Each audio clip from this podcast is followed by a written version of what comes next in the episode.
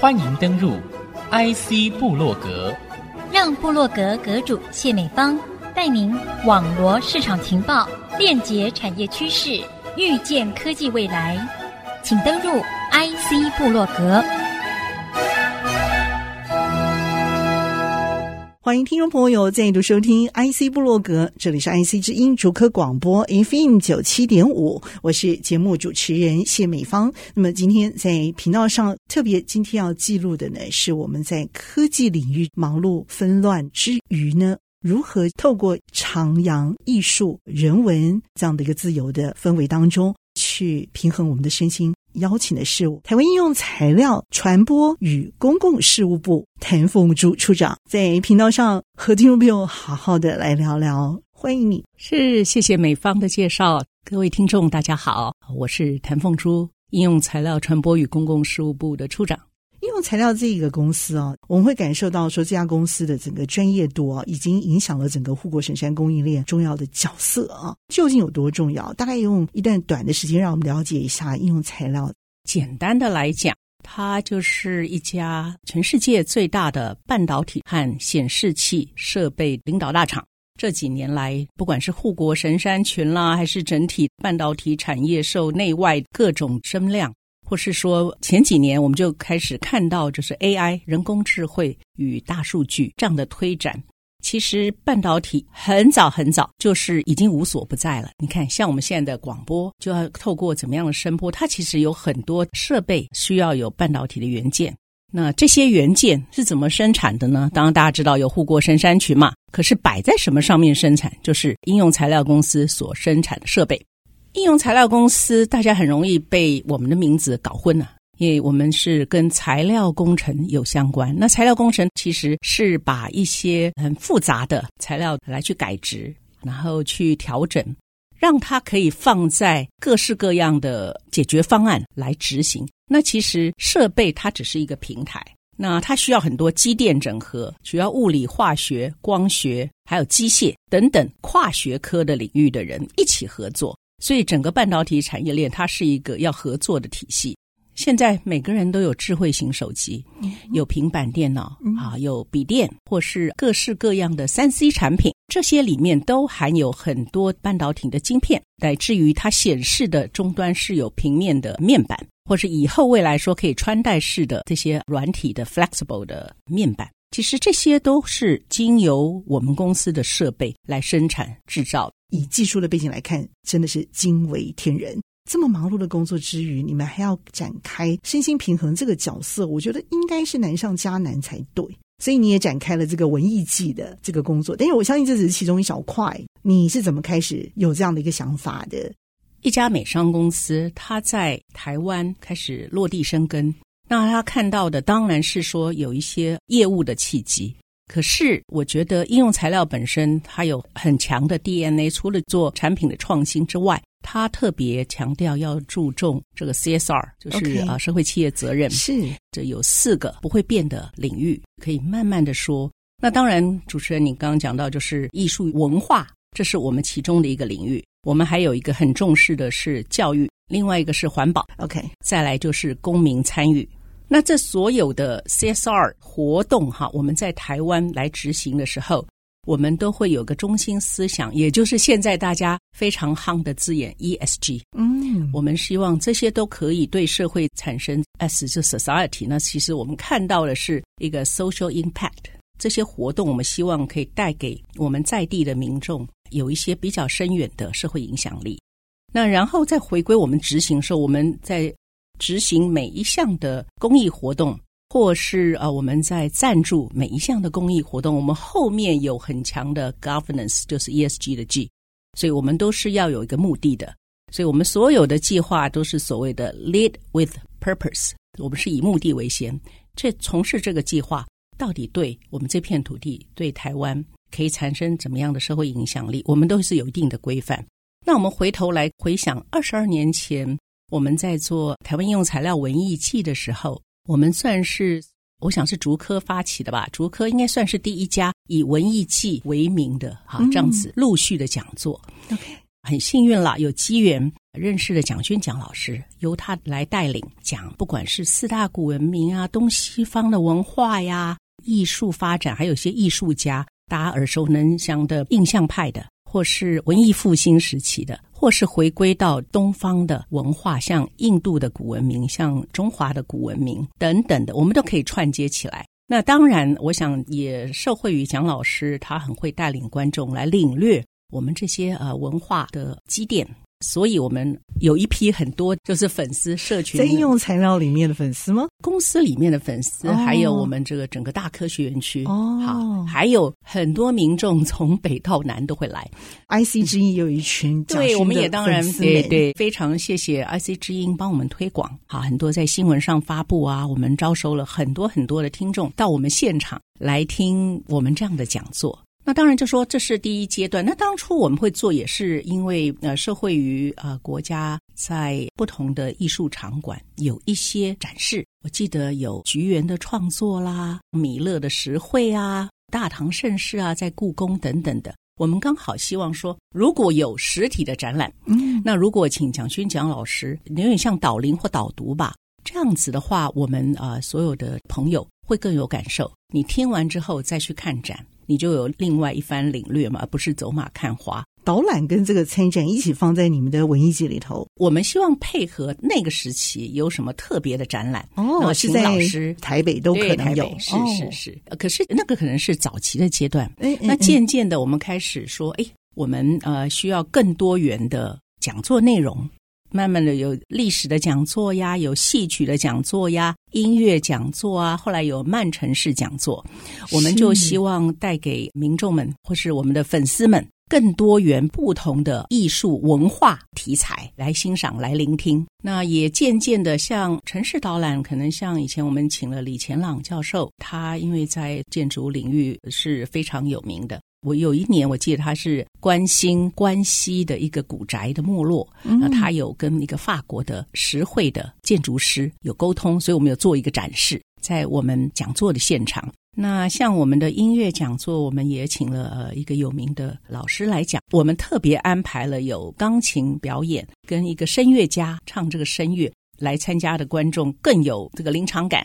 那渐渐的，我们也发觉，哎，我们要找到我们的主轴。好，我们就是做科技与艺术，所以我们也会关注我们台湾艺术表演者。嗯，像我们今年刚刚过去的生活光景，请到了光雕女神陈怡杰老师，她来整个策划。她请了她相熟的艺术家，像豪华朗机工的。林坤颖林先生，加上三金金钟金曲金马音乐家柯志豪先生，我们原先都是以讲讲座为主，那当然就是呃现场有时候会搭配了展示啊、表演啦等等。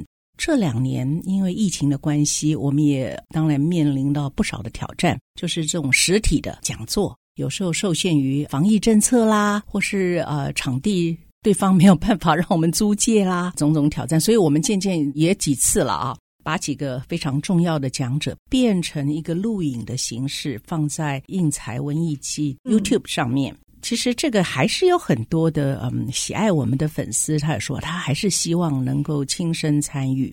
所以我们有感受到大家的需求和大家的呼吁。嗯、那所以在译文方面，嗯、也许我们在二零二三年会以特别惊艳的方式跟另外的基金会合作，也许让更多大朋友小朋友可以用五感来体验。我们也希望，也许会透过像电影的方式加上讲座。加上这个实体的一些小市集，让你更有生活的感受。就是我们从比较高大上的讲座啊，落地到啊我们平民的生活。可是我们在这个生活中，让你找到啊生活的乐趣和享受。这个完整已经到缜密的地步了啊！嗯、用这样的一个五感去把这些差距都能够缩到最小。真实的体会，就好像进入那个文艺季的元宇宙一样啊！我是进入了那个体验的一个境遇哦。我觉得一定有一些改变，但是我觉得那个改变不是一年，不是一次，不是一年，嗯、而是二十二年。那个回馈，你有实际感受到的一两件，跟我们分享一下，好不好？这二十二年来，大概我们办了上百场的讲座，那想办法用各种不同的形式来展现，甚至从比较高端的东西方文化呀、艺术的画作，然后落地到台湾本土艺术家他不同的展现的方式。那你说感动，我觉得或是改变，我觉得一定是有的。因为这么多年来，你想想看，如果你上了上百场的讲座，就上你有每一场讲座，好吧，平均也是两小时。那你等于也是修了一门，不能说通识课程一定是有，但是很很入门的艺术文化的课程啦。嗯、那不例外的，我也看到了很多粉丝从很年轻的时候跟到我们，他已经成年，也有这个粉丝他透过参加讲座，后来来到我们公司工作。真的，对，那他也会跑来说：“哎，我知道以前我也参加过这个这个。”那就会觉得哎特别的高兴。你知道这个文化的影响或经营啊，它本来就是要个长时间的培训嘛，不可能一下一蹴可及。以我个人来讲，我是深深受到非常大的感动。一家外商公司愿意投资，因为我们办所有的活动还是要费用嘛，那愿意把赚来的一些营收拨一部分来做 CSR 的活动，我觉得这是非常难得的。那我们也算外商设备第一家吧。在新竹以文艺季为名，这样渐渐做了二十二年。嗯、那当然啊、呃，我刚刚有提到，就是我们也希望以后呢，我们可以呃落地跟各位听众、亲爱的粉丝们更亲密的结合，而不是说一个一个讲座总是难免台上台下。我们也想看看有没有更有趣的互动的方式或互动的氛围，不同的方式来呈现艺术跟科技。我觉得没有太大的分野。分野是大家认为科技是科技，艺术是艺术。其实现在很多艺术表演者或是艺术家，他基本上是利用了很多科技的产品或科技的方式。以简单的例子来讲，是 AR、VR，用沉浸式的把他的艺术理念或是他的 concept、他的想法落实到 AR、VR。像我们过去请的黄新建老师，他的我想到目前为止还在高雄美术馆、高美馆有展示。那如果你很希望体验的话，也可以过去，等于说是把 AR、VR 还有 MR 一起带进来，对，来结合他的呃艺术理念、他的创作。听我们的长辈跟我们讲述，也是用听嘛。那它就是可以用 AR、VR 的方式呈现。所以，当你戴上那些头套的时候，你就会亲身感受到讲者他有点身临其境的感觉。所以我听到的是声音，看到的是画面。对，对，你就是等于是沉浸在那个氛围中，哦、感受的那个环境。哇！所以这是 AR、VR 它的呃一些功用啦。所以魅力很大耶。是，我们也要先休息片刻，稍后再回到节目的下半段，和听众朋友继续来谈经营的精彩方案，以及我们还有面对哪些未知的课题哦。稍后再回到节目上继续来分享。欢迎听众朋友再度回到 IC 部落格。那么，其实这件事情，老实说，就像文化一样，投资的人力、物力、金流这些东西都没有办法算在里头。你还是推陈出新哎，而且与时俱进。你看，今年就有 MR 的东西出来了。嗯，我觉得呃，有很多东西不能用金钱来衡量。我刚刚一开始的时候就有说，我希望看到的是社会影响力。其实我们在公司内部也有在问呐、啊，就是问同仁是比较快的方式嘛。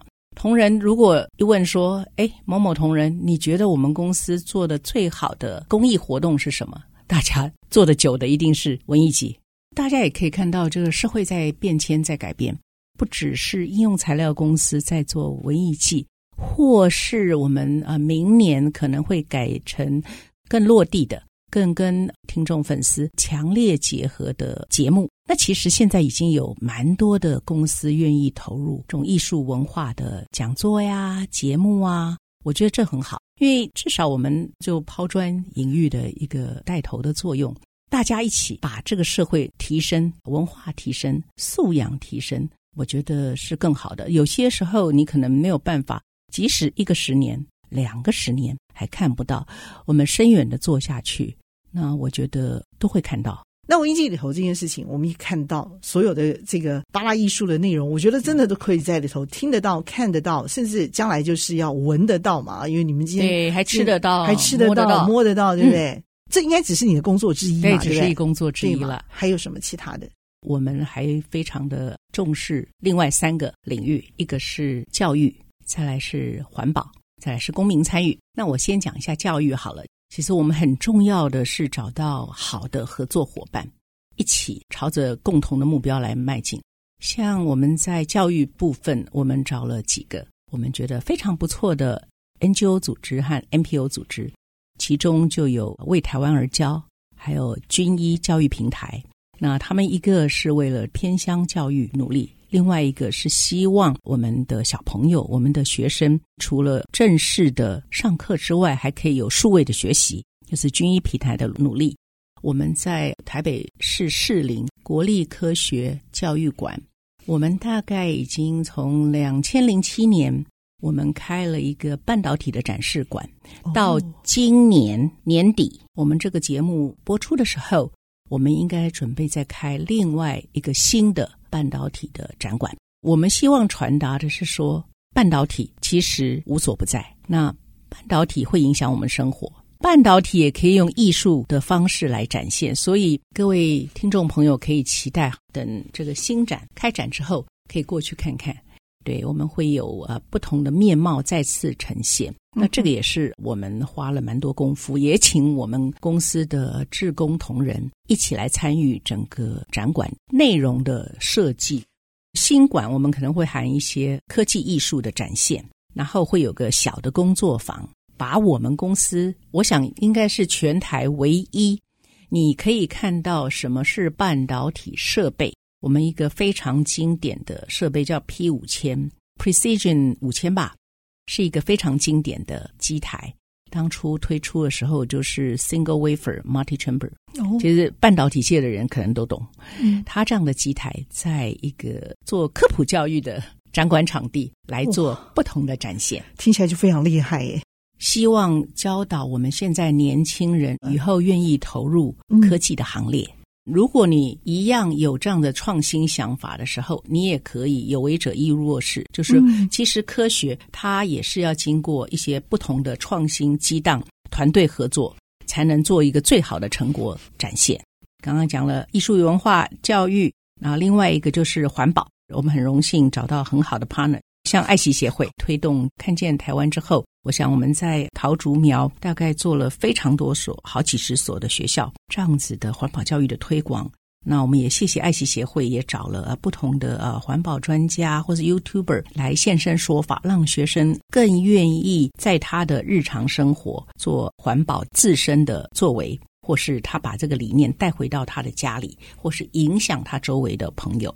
那另外，我们也跟真古德协会也做了很久的根与芽活动，它是根植在小学的教育。那因为我觉得环保它可能是第三世代的事，也就是说，第一世代我们求温饱，第二世代我们要欣赏美学，第三世代你才会想到，我为了生活，我为了工作，带给我们地球什么样的不良的伤害？我希望这个整个地球可以永续发展，我应该做什么样的努力？那这可能是第三代人，也就是我们现在的年轻世代最会面对的问题。那我希望在我们这个算是上一代，我们就可以身体力行做好。那最后一个，我们公司致力的是公民发展。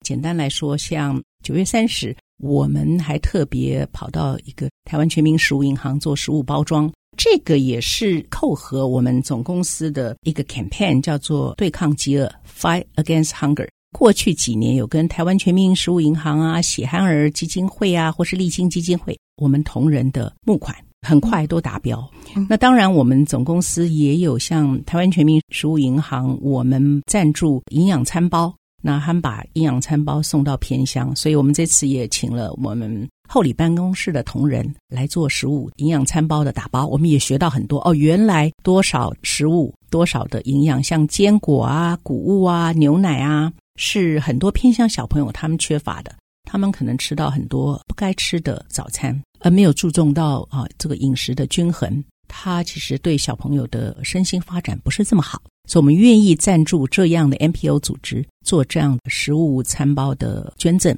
或是请同仁做打包活动一起。我们那一次九月三十，我们大概打包了一百箱营养餐包，分送全省各地，有的还远至花东地区。今年也会做一个 Fight Against Hunger 这样子 campaign，然后在公司内请同仁在做捐款的活动。OK，太好了，这么富含哦这种人本的一个关怀活动设计内容，我相信你们的做法从点进入到线，甚至要发展到全面布局了。要审视我们的工作做得好不好，最好的方式用第三者的角度或视野来看。